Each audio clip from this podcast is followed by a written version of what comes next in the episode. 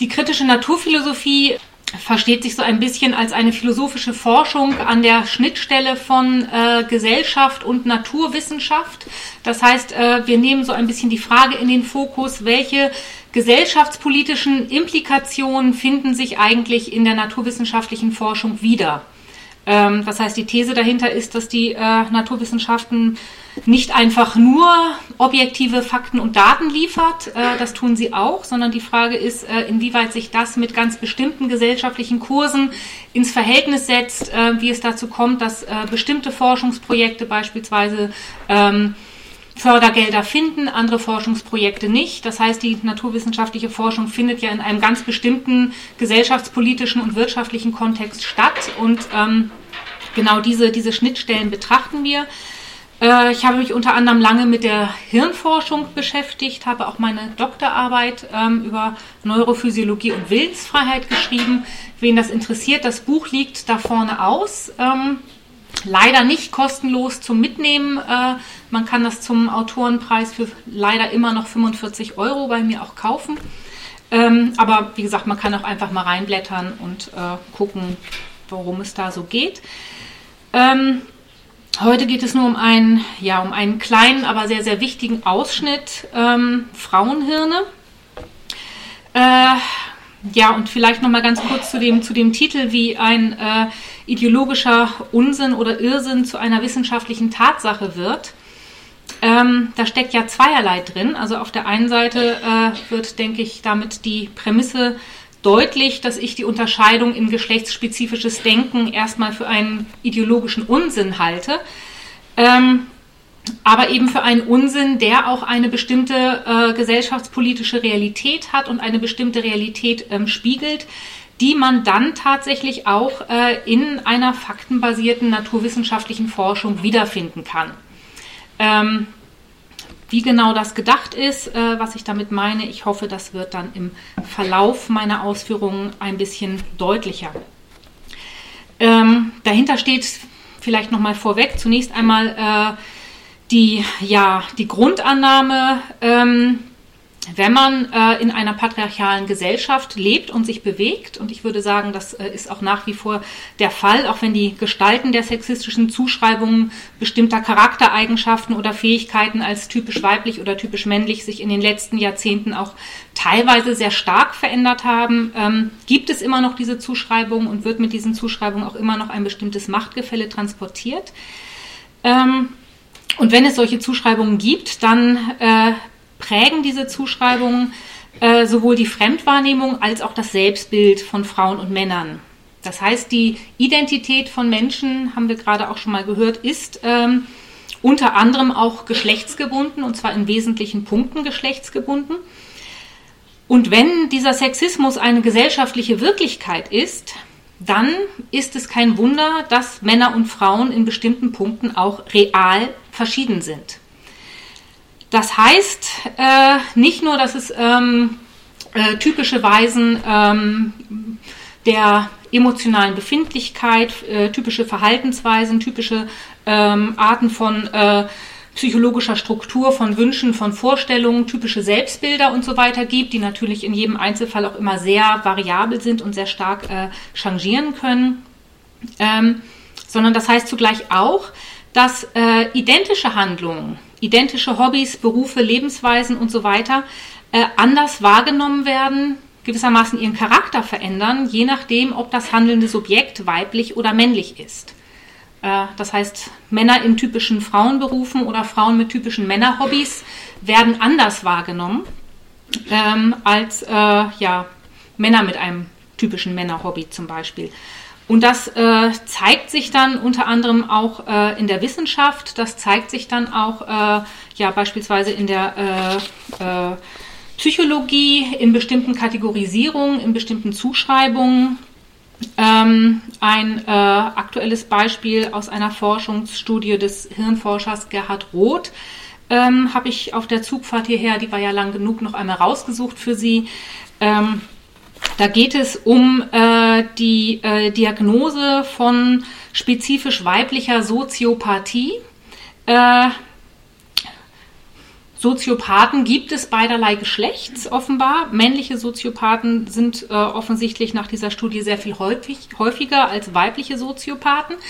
Und äh, eine These von Gerhard Roth äh, ist dann unter anderem, dass das daran liegt, weil ähm, sich der Begriff des Soziopathen am männlichen Subjekt gebildet hat und man nun sozusagen um diesen ähm, ja, ähm, psychiatrischen ähm, Sachverhalt äh, dann wirklich objektiv abbilden zu können, äh, man neue Kriterien braucht, um typisch weiblich soziopathische Verhaltensweisen herauszufinden.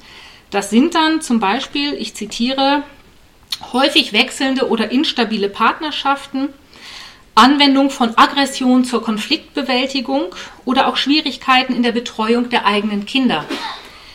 Ähm, das sind also Merkmale, äh, die bei Männern in der Regel offenbar sehr viel unproblematischer sind, sozusagen in das normale Bild fallen.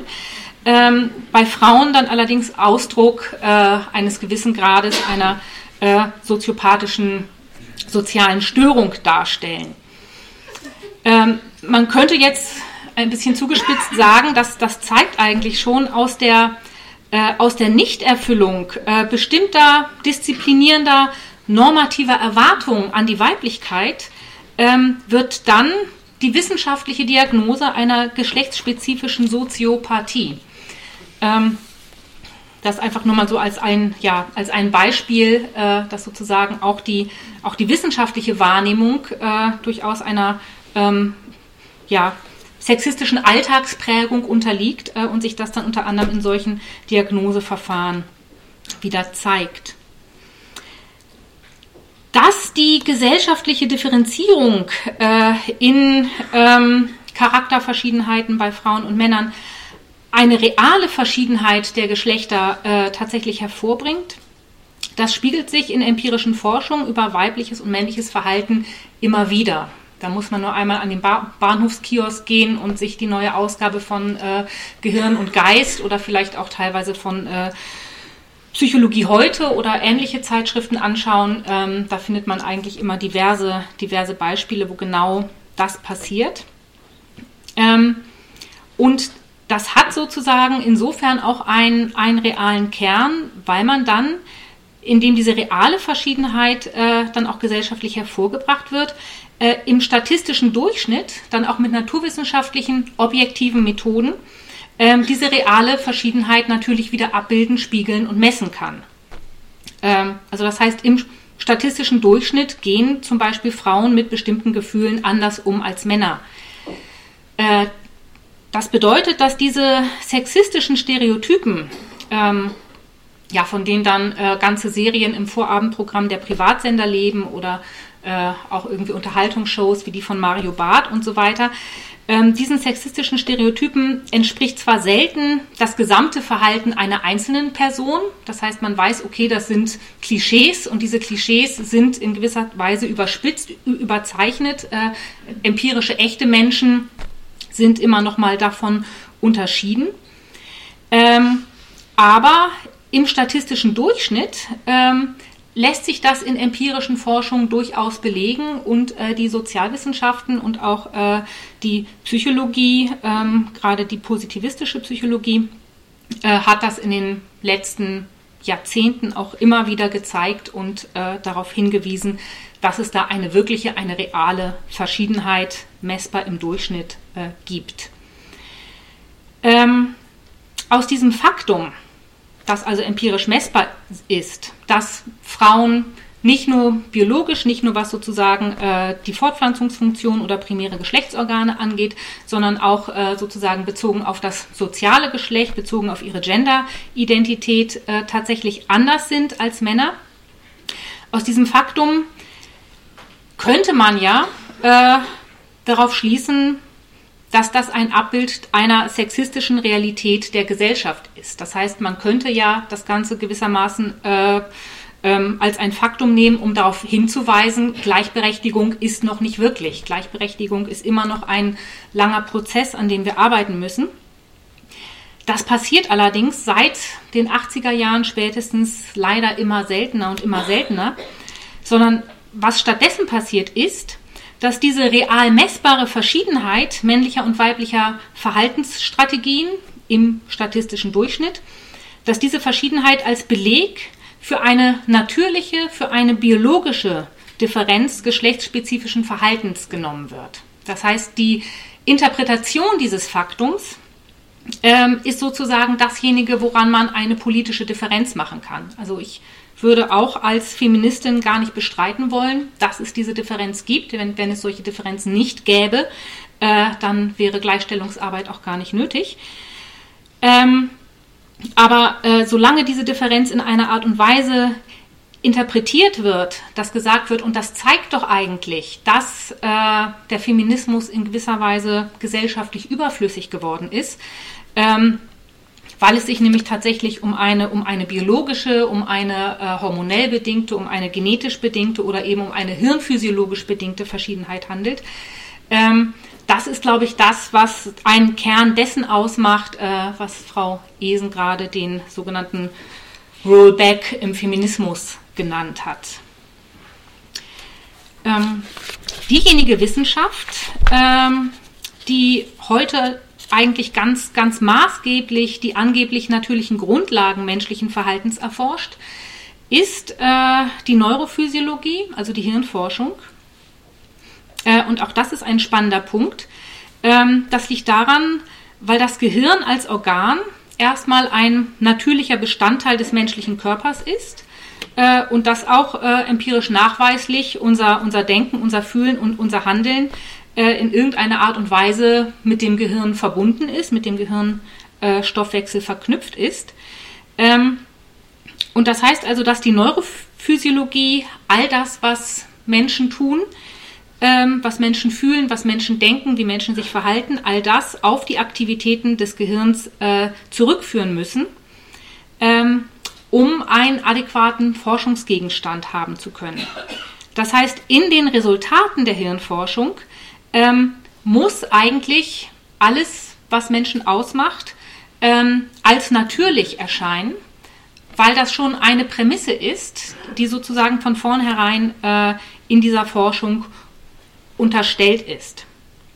Ähm, das heißt, die Interpretation äh, geht von vornherein davon aus, ähm, dass es sich nicht um gesellschaftliche Faktoren handelt, die Menschen prägen, ähm, sondern ähm, dass es sich, wenn es sich im Gehirn in irgendeiner Weise auf ein neuronales Korrelat zurückführen lässt, äh, immer auch um ein natürliches Verhalten, um natürliche Gefühle und so weiter handeln muss.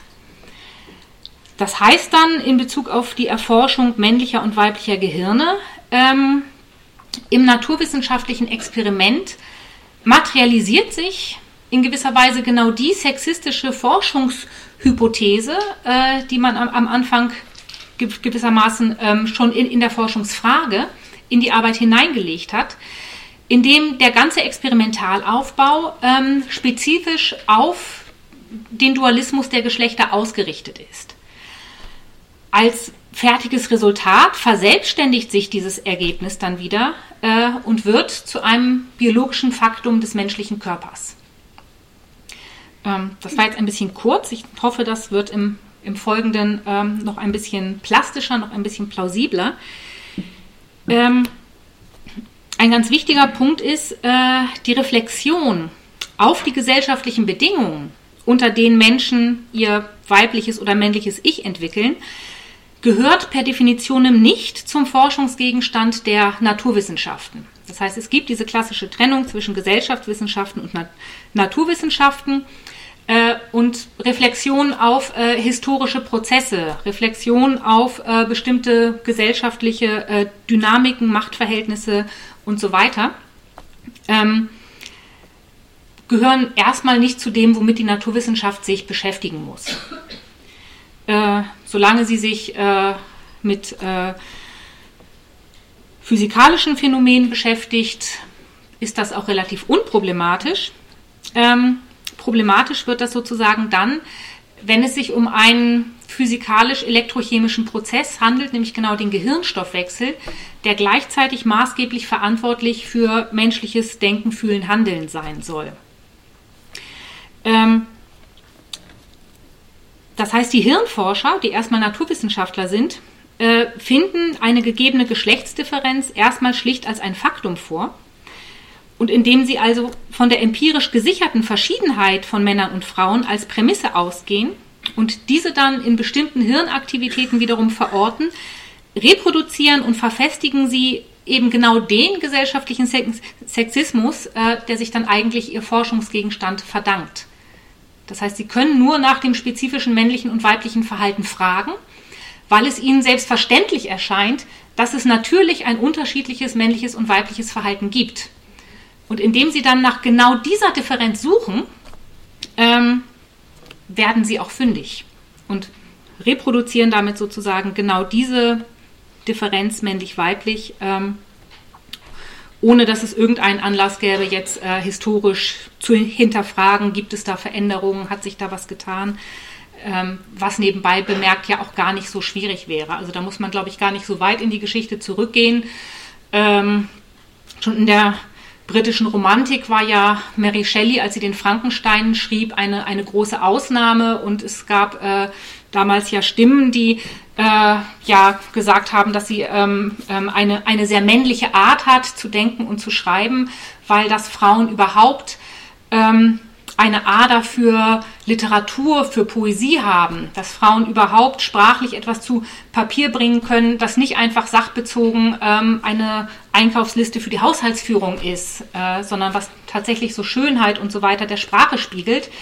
Äh, das galt damals als äh, sehr ungewöhnlich und eigentlich auch wieder natürlich, ähm, weil äh, es selbstverständlich war, dass der weiblichen Seele ähm, diese Tiefe fehlt, äh, die für das romantische Gefühl und die damit dann auch für diesen romantischen literarischen Ausdruck äh, unverzichtbar ist.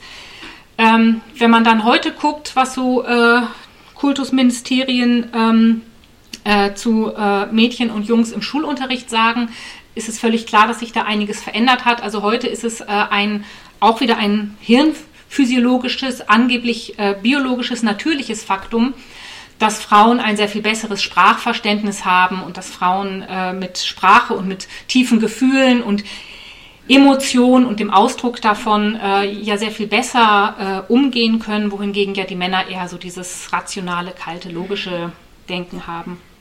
Ähm, das heißt, da hat sich also in einem relativ kurzen Zeitraum eine geschlechtsspezifische Zuschreibung geändert, was sich evolutionsbiologisch eigentlich nicht erklären lässt, denn evolutionsbiologische Prozesse brauchen sehr viel länger als gesellschaftliche Veränderungen. Ähm, aber wie gesagt, äh, solche Reflexionen ähm, sind äh, nicht Gegenstand naturwissenschaftlicher Forschung. Das heißt, die müssen sich die Frage gar nicht stellen, sondern nehmen sozusagen den heutigen Tatbestand auf, als ob es schon ein ewig Dagewesener wäre. Ähm, auch der äh, Simon Baron Cohen, auf dem ich mich dann gleich be äh, beziehen möchte, äh, macht am Ende seines Buches genau das, indem er dann in die Vor- und Frühgeschichte des Menschen zurückspringt und äh, da sozusagen eine wunderschöne Projektionsfläche hat, äh, um zu zeigen, warum beispielsweise Frauen ähm, in der Höhle, die zu Hause blieben und nicht mit auf die Jagd gingen, sondern die Kinder versorgen mussten, äh, viel mehr Gelegenheit zum Reden hatten, wohingegen ja die Männer auf der Jagd eher leise sein mussten, um das Wild nicht aufzuscheuchen und von daher mit dem e-, elaborierten sprachlichen Ausdruck dann auch äh, vielleicht in der Schule eher Schwierigkeiten haben. Evolutionär gewordenes Faktum. Ja. Ähm, genau, also äh, das ist das, das Buch, auf das ich mich äh, beziehen möchte. Äh, vom ersten Tag an anders das weibliche und das männliche Gehirn. Der Titel ist so sprechend, dass man dazu vielleicht gar nicht mehr so viel sagen muss. Man weiß sofort, worum es geht. Also ein sehr gelungener Titel. Ähm, das Buch ist schon ein bisschen älter. Es ist von 2003. Äh, das heißt, es spiegelt jetzt nicht den ganz aktuellen Forschungsstand. Ähm, weshalb ich das deshalb nochmal ausgewählt habe und das sehr spannend finde, ist, ähm, weil sozusagen die, äh, die Grundstruktur der Forschung sehr schön deutlich wird, die sich, glaube ich, auch im Wesentlichen nicht äh, verändert hat. Ähm, und weil der Simon Baron Cohen, ähm, der äh, Psychologe und Psychiater ist, also der ist, glaube ich, äh, Professor für Psychologie und Psychiatrie in, äh, in Cambridge. Ähm, einer der ersten war, ähm, der äh, ganz unverfangen mit dem, mit dem Präfix Neuro gearbeitet hat. Also war sozusagen einer der ersten Vertreter der Neuropsychologie. Äh, heute wundert einen das ja nicht mehr. Also die meisten Geisteswissenschaften arbeiten in dem einen oder anderen Bereich heute mit dem Präfix Neuro. Es gibt die Neurolinguistik, es gibt Neuromusikwissenschaften, es gibt die Neuropädagogik und Didaktik, Neuroökonomie und so weiter. Ähm, weil natürlich irgendwie alles, was Menschen tun, sich in irgendeiner Art und Weise auf das Gehirn zurückführen können lassen soll. Ähm, er war einer der ersten und es ist auch wirklich ähm, bezeichnend und es ist, es ist geradezu auffällig, dass man in diesem ganzen Buch eigentlich keine klassische Psychologie findet. Äh, klassische Psychologie, auch klassische Sozialisationstheorien, äh, klassische psychische Konflikte ähm, äh, in, der, in der geschlechtsspezifischen Ich-Werdung und so weiter, sucht man wirklich in diesem ganzen Buch ähm, vergebens. Ähm, man findet das männliche und das weibliche Gehirn, man findet die Hirnforschung, man findet äh, die Biologie, man findet ein bisschen Evolutionsgeschichte, was ich gerade schon angedeutet habe. Das heißt, er ist sozusagen einer der ersten, äh, gewesen, die versucht haben, diese ähm, jetzt mit den äh, modernen Begriffen, diese so, sogenannte weiche Wissenschaft der Psychologie äh, tatsächlich naturwissenschaftlich zu erden, damit es auch mal eine echte Wissenschaft gibt mit echten empirisch messbaren Resultaten und Fakten und so weiter und sich dafür an dem Maßstab der Naturwissenschaften orientiert hat. Das heißt also dann in seinem Fall an den Neurowissenschaften und an der, an der Hirnforschung. Ähm, Interessant ist das Buch noch aus einem zweiten Grund, ähm, nämlich weil äh, der Baron Cohen als liberaler, moderner Mann in diesem Buch explizit mehrfach, beinahe auf jeder dritten oder vierten Seite, immer wieder versichert, dass er keine Klischees reproduzieren will und dass er kein Sexist ist, äh, sondern dass es ihm tatsächlich nur um eine wissenschaftliche Analyse nur um den Erkenntnisfortschritt geht und dass es ihm nicht darum geht, irgendwelche gesellschaftlichen Vorurteile oder gar Benachteiligungen von Frauen zu reproduzieren. Gott bewahre, all das will er überhaupt nicht. Ähm, Im Gegenteil betont er auch immer wieder, äh, er schätzt sehr die Bereicherung um einen weiblichen Blickwinkel, sowohl privat als auch in der Forschung.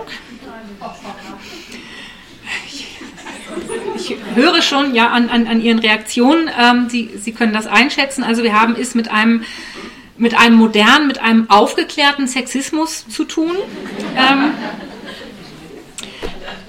der sozusagen diese äh, realen Besonderheiten beider Geschlechter für eine funktionierende Gesellschaft gleichermaßen wertvoll findet. Ähm, und ähm, das dann im, im Einzelnen ausführt.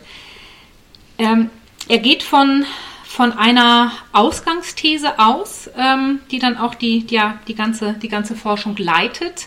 Er kommt ursprünglich aus der Autismusforschung ähm, und er startet also bei der These, äh, Autisten ähm, sind sehr wenig empathisch und haben dafür sehr große Fähigkeiten in dem, was er Systematisieren nennt, also das Erfassen und Erkennen von Systemen. Und von dieser Autismusforschung kommt, ähm, startet er mit der These, äh, dass das männliche Gehirn äh, ein sogenanntes S-Gehirn ist, nämlich ein Systematisierungsgehirn, also eher auf das Erfassen und Herstellen von äh, Systemen und äh, dem abstrakten Zugang von sozusagen ähm, komplex wechselweise miteinander verbundenen Kausalverhältnissen ausgerichtet ist, während das weibliche Gehirn ein sogenanntes E-Gehirn ist, nämlich ein empathisches Gehirn, das also auf ähm, Empathie ausgerichtet ist und weniger auf Systematisierung.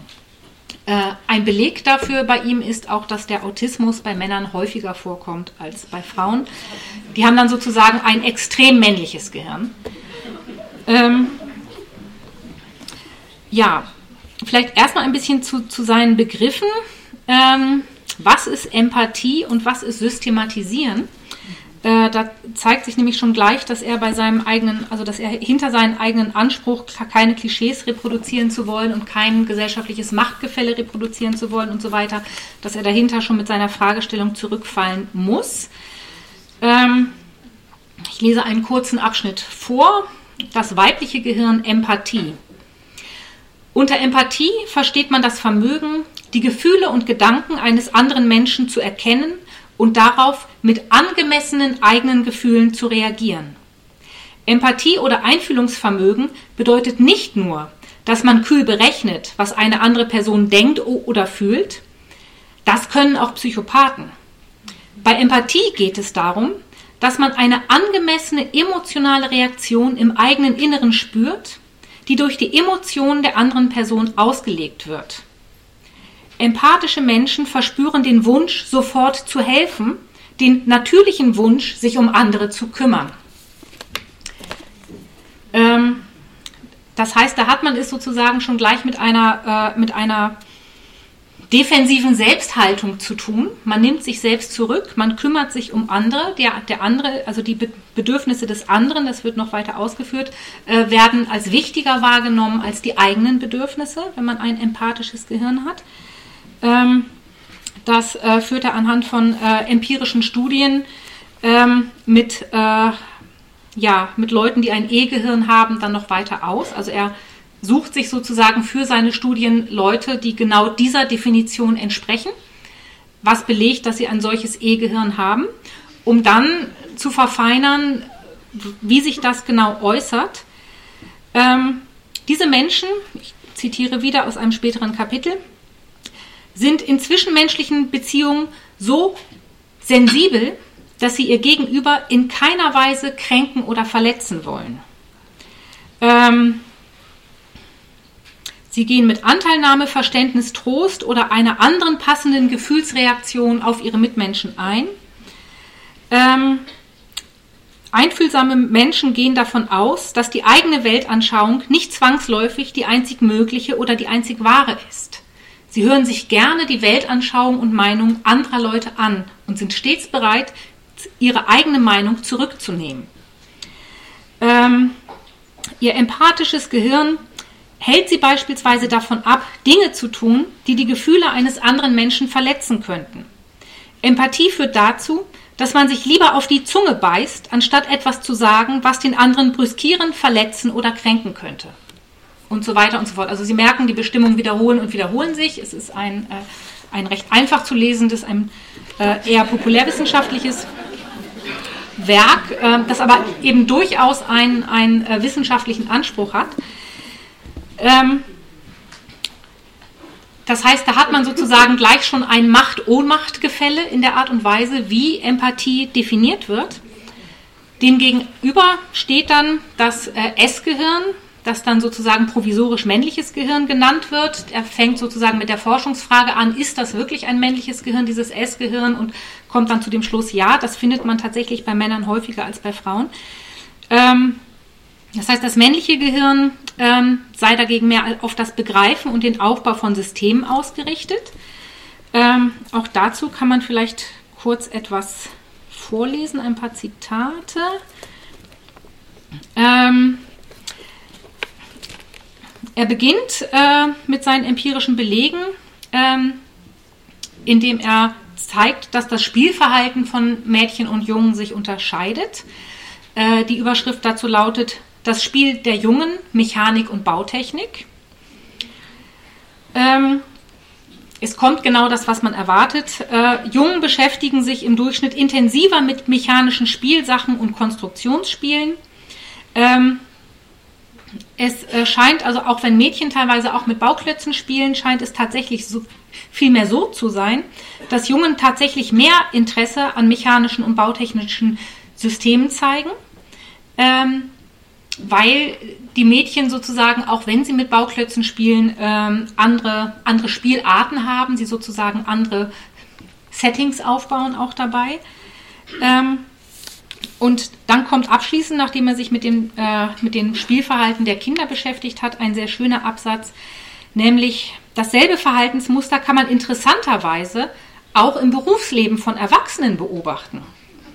Einige Berufe werden fast ausschließlich von Männern ausgeübt. Überlegen Sie nur einmal, wer eine Tätigkeit im Bereich Metallverarbeitung als Büchsenmacher oder in der Herstellung von Musikinstrumenten wählt. Diese Tätigkeiten findet man überall auf der Welt, nicht nur in den Industriestaaten. In allen Kulturen, in denen man, man diese Thematik untersucht hat, werden solche Berufe fast ausschließlich von Männern ausgeübt.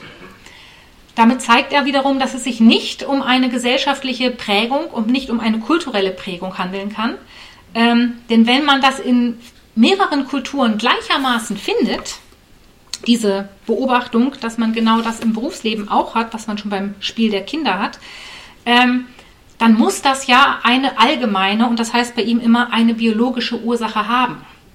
Es kann ja nicht sein, dass es vielleicht irgendwie äh, mehr als eine Gegend in der Welt gibt, in der man auf eine patriarchale Gesellschaft trifft, ähm, sondern das heißt, es ist sozusagen damit erwiesen, ähm, es handelt sich nicht um kulturelle Prägung, äh, sondern es handelt sich tatsächlich um etwas, was eine allumfassende biologische Grundlage haben muss.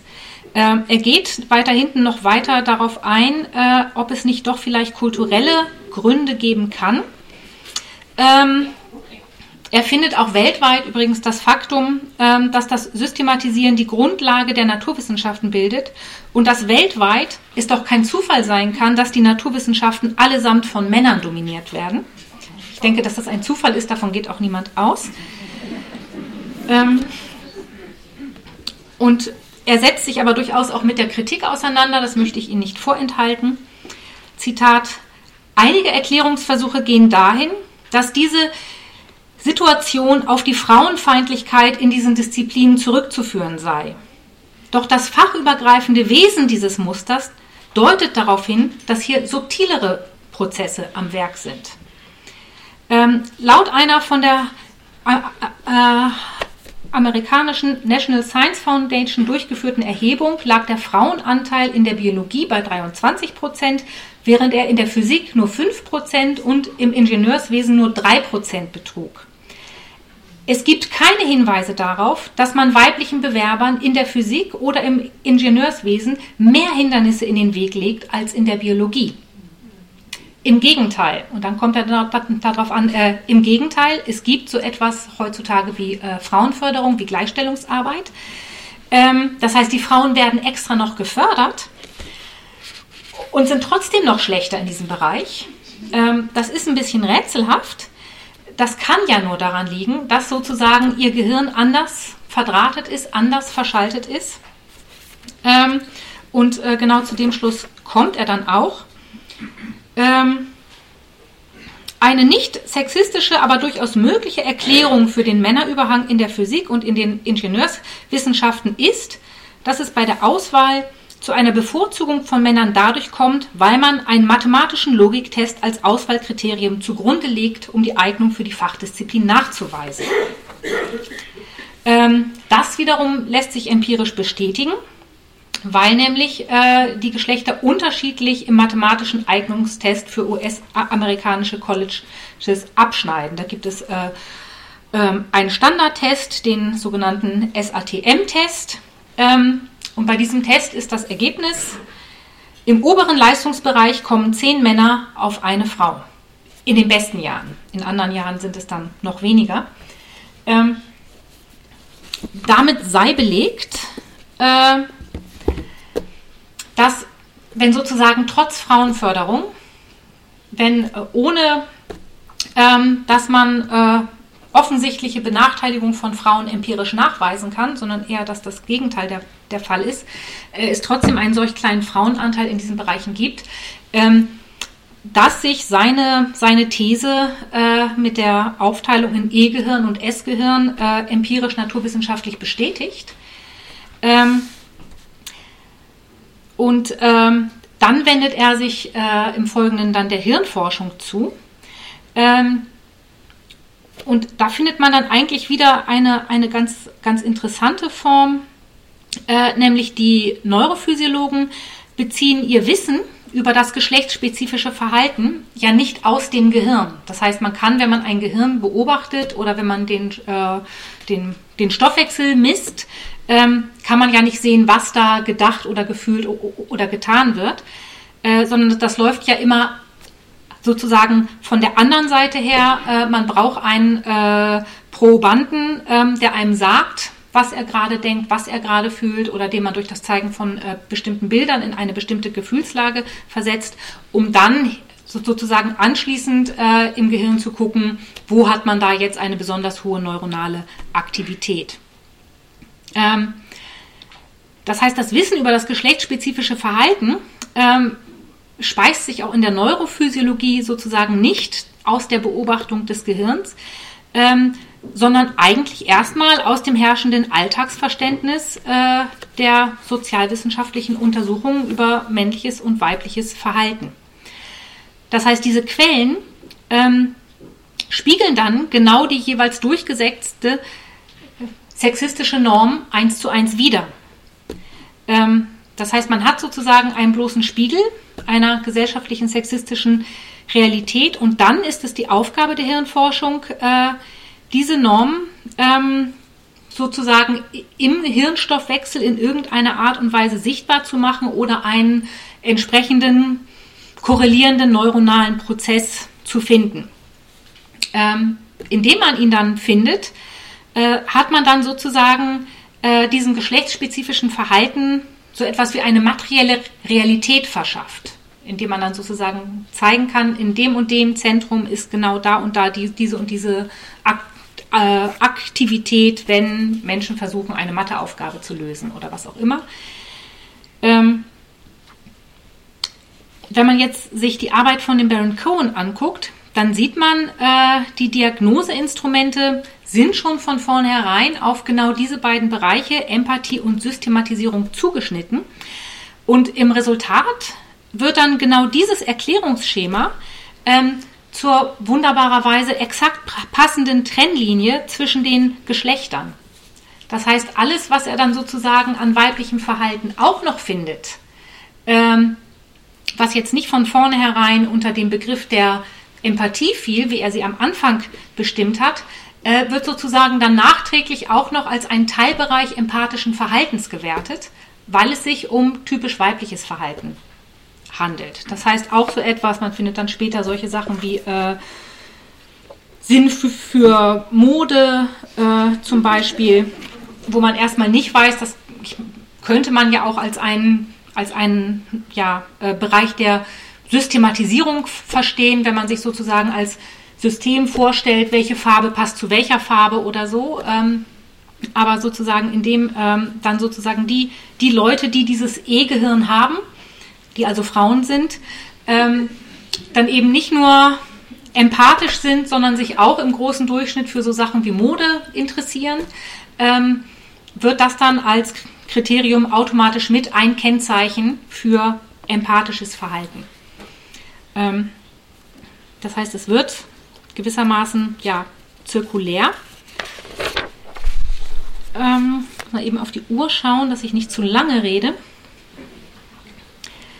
Ähm, das heißt, durch diese, durch diese Zuordnung, die dann an die Systematisierung und an die Empathie immer wieder angelehnt werden, äh, findet man dann eigentlich genau das, was er am Anfang nicht machen wollte. Er wollte ja keine Klischees reproduzieren, er wollte kein gesellschaftliches Machtverhältnis, das es ihm zufolge auch gar nicht mehr gibt, äh, perpetuieren.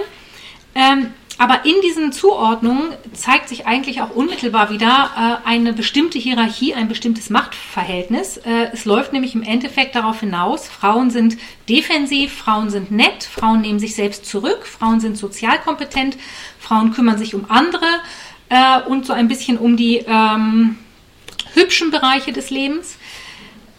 Männer dagegen suchen den Wettbewerb, ähm, sie suchen äh, explizit äh, die Konkurrenz äh, sowohl im Spiel als auch dann später im Beruf äh, und sie nehmen dabei wenig Rücksicht auf die Interessen und das Befinden anderer. Äh, ihnen ist Erfolg sehr viel wichtiger ähm, und äh, entsprechend ist bei ihnen dann auch äh, anders als bei den Frauen ähm, die eigene Meinung etwas, das im Zentrum steht. Sie versuchen gerne andere von ihrer eigenen Meinung zu überzeugen. Ähm, also nicht, was wir vorher gelesen haben, dass sie sich eher auf die Zunge beißen würden, als irgendjemanden zu brüskieren. Ähm, und all diese Differenzen sollen dann also auf die Hirnstruktur zurückgeführt werden. Ähm, das Interessante ist, das erweist sich als äußerst schwierig. Das erweist sich als äußerst schwierig, ähm, sagt er, weil das Gehirn ein unglaublich komplexes und unglaublich plastisches Organ ist und weil es unglaublich verschiedene Forschungsansätze und Forschungsbereiche ist. Ähm, und gerade das mit diesem plastischen Organ, äh, das könnte in seiner Theorie wieder so ein bisschen zum Boomerang werden. Also ein plastisches Organ heißt, äh, ähm, neuronale Strukturen oder Nervenverbindungen bilden sich auch durch bestimmte Tätigkeiten. Wenn man viel äh, ja, mit den Fingern macht oder wenn man beispielsweise ähm, Klavier spielt, ähm, dann kann man über einen längeren Zeitraum äh, experimentell feststellen, dass sich bestimmte neuronale Bahnen bilden, weil sie öfter sozusagen benutzt werden, weil öfter auf sie äh, zurückgegriffen äh, wird. Das heißt, das Gehirn äh, entwickelt sich, das Gehirn verändert sich, auch je nachdem, was man tut. Das ähm, wird auch durchaus in der Hirnforschung schon genutzt. Beispielsweise bei Schlaganfallpatienten, die bestimmte ähm, kognitive Fähigkeiten verlieren oder die äh, bestimmte Sprachstörungen nach einem Schlaganfall haben, weil ein äh, bestimmtes Hirnareal geschädigt wurde. Ähm, die können teilweise durch gewisses Training ähm, wieder lernen, äh, zumindest äh, mehr zu sprechen und zusammenhängender in ganzen Sätzen zu sprechen oder können auch andere kognitive Fähigkeiten teilweise wiedererlangen äh, einfach weil auch andere Hirnareale gewissermaßen einspringen können. Ähm, das heißt, es ist, also man ist heute schon eigentlich sehr, sehr lange weg äh, von dem, womit die Hirnforschung früher mal gestartet ist, zu sagen, es gibt ähm, bestimmte Zentren und man kann genau irgendwie zuordnen, das Zentrum macht das und das Zentrum macht das. Im statistischen Durchschnitt gibt es solche Tendenzen, aber im einzelnen Gehirn gibt es immer noch mal wieder die Möglichkeit, dass das ganz anders läuft. Das heißt, auch ohne ein Sprachzentrum oder ohne ein vollständig intaktes Brocker-Sprachzentrum ähm, kann man durchaus sprechen in einem bestimmten Rahmen, äh, wenn sich dann neue Nervenbahnen in anderen Bereichen bilden und so weiter. Ähm, wenn das so ist, dass das Gehirn ein derart plastisches Organ ist und es auch viele Studien dazu gibt, ähm, dass sich bestimmte neuronale Verbindungen und Strukturen äh, durch bestimmte Handlungs- und Denkweisen ähm, stärken oder auch erst bilden, dann wäre es ja gar nicht so unwahrscheinlich anzunehmen, dass eine bestimmte Sozialstruktur mit bestimmten Sozialverhaltensweisen auch tatsächlich dazu führt, dass man dann solche Differenzen zwischen klassischen Männern und klassischen Frauen, sage ich jetzt mal, äh, im Gehirn auch wieder finden kann. Ähm, eine solche Reflexion findet gar nicht statt, sondern die Plastizität des Gehirns ist hier eher ähm, ein empirisches Hindernis für die genaue Zuordnung. Das heißt, die These bleibt bestehen, es gibt biologisch äh, die Empathietypen und die Systematisierungstypen. Ähm, und das lässt sich im Gehirn aber sehr, sehr schwer nachweisen, weil die einzelnen Gehirne individuell so verschieden sind, weil man auch da im statistischen Durchschnitt nicht genau weiß, wonach man suchen soll und so weiter und so fort. Ähm, es gibt dann verschiedene statistische Vergleiche, indem man dann auch teilweise gefundene Differenzen hat ähm, zwischen männlichen und weiblichen Gehirn. Ähm, und ähm, die sind teilweise minimal, aber trotzdem werden die dann als die biologische Ursache für spezifisch männliches und spezifisch weibliches Verhalten von ihm dargestellt. Ähm, das heißt, unterschiedliche Verhaltensweisen bilden auf der einen Seite unterschiedliche neuronale Verknüpfungen aus. Das schreibt er auch, gerade wenn es um die Entwicklung von Kindern geht. Und diese Verknüpfungen ähm, sind dann aber ihrerseits wieder Ursache für unterschiedliches Verhalten. Ähm, das heißt, man hat sozusagen einen weichen Determinismus, ähm, aber immer noch keine wirklich ganz klaren Geschlechtsmerkmale im Gehirn. Da ist er dann selber auch so ein bisschen unzufrieden ähm, mit seinem Ergebnis und sagt, da ist noch sehr viel Forschung nötig.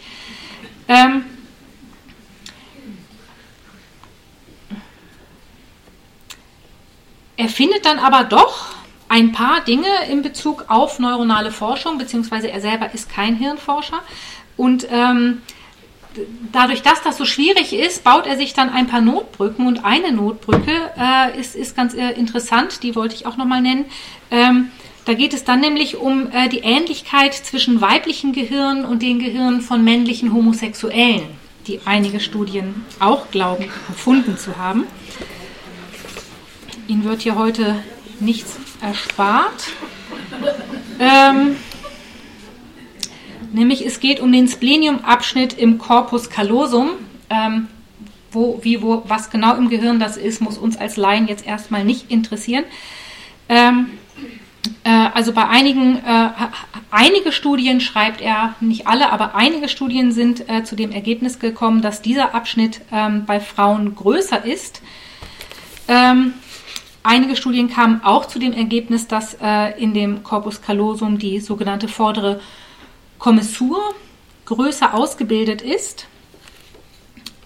Und dann hat er sozusagen den Befund, Zitat, bei homosexuellen Männern wurde ebenfalls festgestellt, dass diese vordere Kommissur größer ist als bei heterosexuellen Männern äh, und damit bei den Homosexuellen fast genauso groß ist wie bei den Frauen. Ähm, das heißt, er findet eigentlich relativ wenig belastbares Material, aber das, was er findet, ähm, das wird dann sozusagen gleich äh, zur Ursache gemacht und damit äh, bedient er dann nicht nur die Männer-Frauen-Stereotypen, sondern gleich dann noch andere Stereotypen mit. Ähm, an anderen Stellen fällt das auch nochmal auf, wenn es um äh, Extremsportler zum Beispiel geht und so weiter. Ähm, und er kommt aber mehr und mehr, je mehr er sich oder je tiefer er äh, in die empirische Forschung geht, ähm, kommt er zu dem Schluss, ähm, dass es bei einzelnen Personen immer wieder sehr, sehr große Abweichungen von der genderspezifischen Zuordnung gibt. Ähm, das heißt, er hat äh, ganz, ganz viele weibliche Probandinnen, die kein typisches E-Gehirn haben. Anfangs hat er ja e-, extra welche gesucht, die sozusagen diesem Kriterium entsprechen, um damit äh, sozusagen das Profil des E-Gehirns darstellen zu können. Und dann macht er weitere Forschung mit einer größeren Probandinnengruppe und stellt also fest, ähm, dass das klappt nicht so. Äh, bei den Männern ist es dann ähnlich. Auch da hat er dann viele Probanden in seiner größeren Studie, die kein typisches S-Gehirn haben.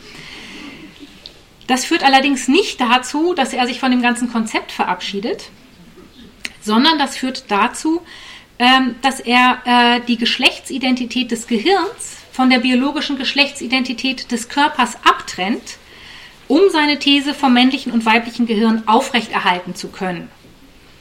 Das heißt, er landet dann bei dem Schluss, dass es Männer mit eher weiblichen und Frauen mit eher männlichen Gehirnen gibt, dass das keine Seltenheit darstellt.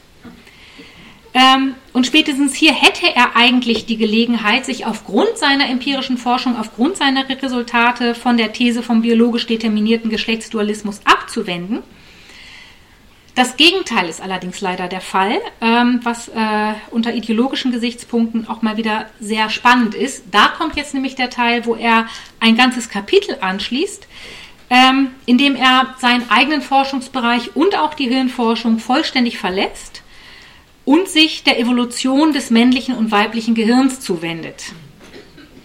Also, was ich schon vorhin gesagt habe, äh, projiziert auf die Vor- und Frühgeschichte der Menschheit ähm, findet er dann angeblich das, was sich in seinen Forschungen dann immer nur unzureichend abbildet, nämlich die Reihenform von Männern mit männlichen Systematisierungsgehirn und die Reihenform von Frauen mit weiblichen emo äh, emotionalen und empathischen Gehirn. Ähm, das äh, möchte ich Ihnen nicht zur Gänze vorlesen, weil äh, das äh, gruselig ist und auch lang und wir nicht so viel Zeit haben. Ähm, was ich Ihnen vorlesen möchte, das sind einfach nur in diesem Kapitel die, Zwischenüberschriften, damit Sie einen Eindruck vom wissenschaftlichen ähm, Gehalt dieser Darstellung kriegen. Also das ist das Kapitel 9, die Evolution des männlichen und des weiblichen Gehirns. Erster Teil, die Vorteile des männlichen Gehirns. Die Herstellung und der Gebrauch von Werkzeugen, Jagen und Spurenlesen, Handel, Macht, soziale Dominanz, Sachverstand, Einsamkeit ertragen, Aggression, Führung. Das war es auch schon. Dann kommen die Vorteile des weiblichen Gehirns. Äh, wie gesagt, er ist kein Sexist. Es ist alles gleichermaßen wichtig und wertvoll für das Funktionieren der Gesamtgesellschaft. Äh, die Vorteile des weiblichen Gehirns sind ein großer Freundeskreis, Bemutterung, Klatsch, soziale Mobilität, Verständnis für den Partner. Und das war es auch schon, es sind weniger. Es sind weniger Vorteile. Ähm, und dann stellt er sich wieder die Frage, wie kommt es denn, ähm, dass er das, was er jetzt sozusagen für die Vor- und Frühgeschichte glaubt, sagen zu können, in seinem empirisch untersuchten Material in keiner Weise oder zumindest nicht in dieser Klarheit gefunden hat, wie er das eigentlich erwartet hätte und es gerne gefunden hätte. Ähm, das liegt daran, dass sich äh, heutzutage ein ausgewogener Gehirntyp entwickelt hat, der ähm, viele Merkmale von beiden Gehirntypen in sich vereint. Ähm, und das Interessante ist, ähm, das ist aber gar kein Vorteil. Diesen, diesen einen Abschnitt möchte ich Ihnen noch gerne vorlesen. Das heißt also, wir haben heute unter zivilisatorischen Bedingungen, wo die Männer nicht mehr jagen gehen und Einsamkeit ertragen müssen und so weiter, ähm, haben wir ähm, die Entwicklung hin zu einem ausgewogenen Gehirntyp. Diese Entwicklung ist aber durchaus eine gefährliche. Äh, Zitat. Ein Mensch mit ausgewogenem Gehirntyp mag der angenehmere Chef sein, aber ihm fehlt unter Umständen das Quäntchen Rücksichtslosigkeit, auf das es ankommt, wenn die Existenz des Unternehmens auf dem Spiel steht. Bei einer Frau könnte ein solch ausgewogener Gehirntyp bedeuten, dass sie weniger Zeit in die Pflege von Beziehungen investiert und dadurch Gefahr läuft, weniger soziale Unterstützung oder stabile Partnerschaften zu erhalten. Nach dieser Theorie sind das männliche und das weibliche Gehirn also perfekt an bestimmte spezialisierte Nischen angepasst. Einerseits das Überleben in der Gruppe und die soziale Integration, andererseits die Vorhersage und Kontrolle von Ereignissen. Das heißt, wir sind eigentlich mit, mit rein männlichen und rein weiblichen Gehirnen, er spricht jetzt hinten auch nicht mehr vom E- und S-Typ, sondern es sind jetzt auch wieder männliche und weibliche Gehirne, wären wir eigentlich viel besser dran. Ähm, diese äh, zivilisatorische Verwischung hat Nachteile sowohl im sozialen als auch im ökonomischen Bereich, wenn der Chef zu lasch ist und ähm, die Frauen ihre sozialen Beziehungen vernachlässigen. Ähm, Das heißt dann, das schreibt er natürlich nicht mehr, das äh, steht dann gewissermaßen zwischen den Zeilen, das heißt dann mit dieser ja, modernen, liberalen Form des Sexismus, wie ich das am Anfang genannt habe, ähm, erscheinen dann eigentlich Emanzipation und Feminismus äh, als eine Denaturierung des Menschen, als eine Art von Perversion der Natur.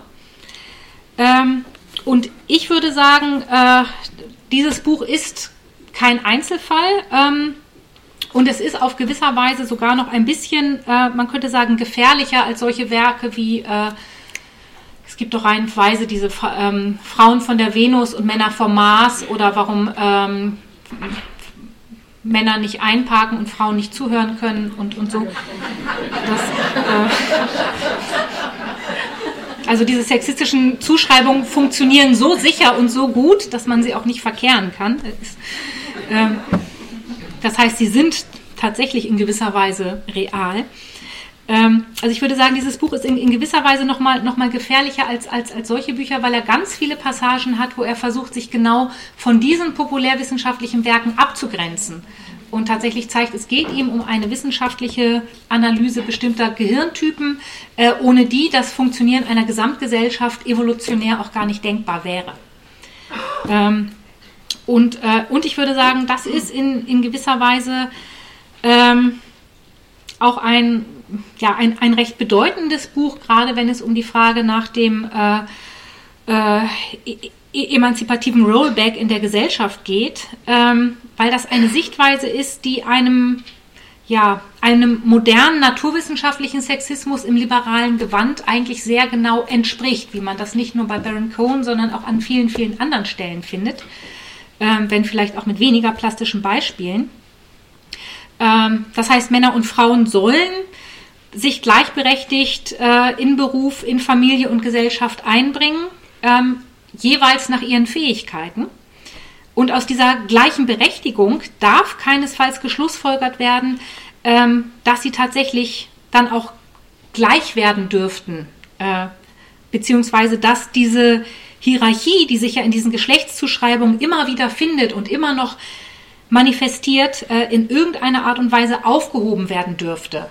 Das heißt, diese, diese Forderung, ähm, eine solche Hierarchie aufzuheben, wäre gewisserweise ein, ähm, ein Gewaltakt gegen die Menschen, die dann nicht mehr ihrer eigenen Natur entsprechen dürfen. Also es gibt auch tatsächlich ein äh, Kapitel über den Feminismus der 70er und 80er Jahre in diesem Buch, ähm, wo es darum geht, wie, äh, wie grausam das gerade gegenüber Frauen ist, ähm, ihnen zu vermitteln, äh, dass sie sich sozusagen gegen ihre eigene Natur stellen sollen. Ähm, wo ja auch dann, wenn man wieder auf die empirische Realität schaut, ähm, ja auch tatsächlich äh, ähm, einzelne Existenzen dran äh, gescheitert sind.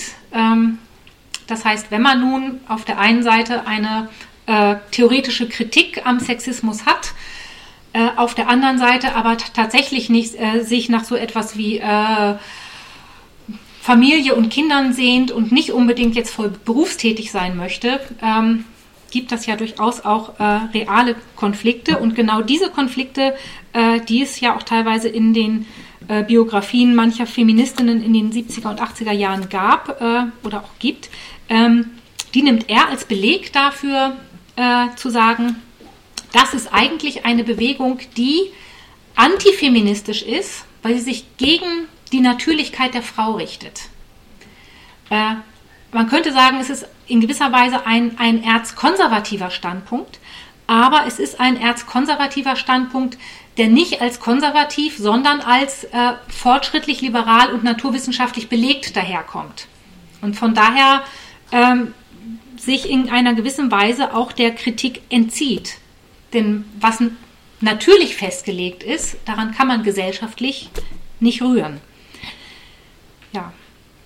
Ähm, ja, das heißt, es ist äh, eine, ja, ein Buch oder zumindest ein, ein, äh, ja, ein Teil, würde ich sagen, eigentlich einer, einer ganzen Strömung, äh, die man an verschiedenen Stellen immer mal wieder beobachten kann, gerade wenn es um äh, die naturwissenschaftlichen ähm, Beleg von spezifischer Männlichkeit und spezifischer Weiblichkeit geht, äh, die eigentlich jede gesellschaftliche Diskussion um die Gleichstellung der Geschl Geschlechter von vornherein in ihre Schranken weist ähm, die sich mit ähm, Argumenten ähm, gegen den Sexismus eigentlich gar nicht auseinandersetzen muss, weil das angeblich Schranken sind, die die Natur selbst gezogen hat. Und indem ähm, der Sexismus eine gesellschaftliche Realität hat, äh, die sich im Fühlen und Denken und Handeln der einzelnen Menschen natürlich immer wieder in der einen oder anderen Form wiederfindet, wenn auch nicht in dieser Reihenform, wie er das gerne gehabt hätte, ähm, gibt es sozusagen immer wieder genügend empirisches Material, äh, mit dem er oder auch andere dann darauf hinweisen können, zu sagen, ja, aber es ist doch nun mal so.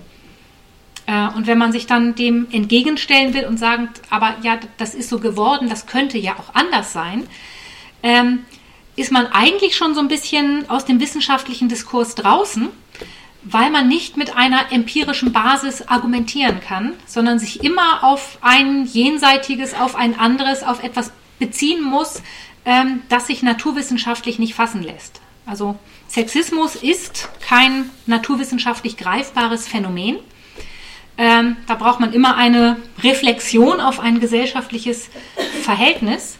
Äh, und von daher ist, glaube ich, dieser, ähm, dieser Rückzug ähm, der sexistischen Ideologie auf die Naturwissenschaft etwas, das ähm, ja gerade heutzutage eine hochgefährliche äh, Ideologie darstellt, die sich allen Gleichstellungsbewegungen erstmal entgegenstellt. Ja, die Stunde ist um. Dankeschön.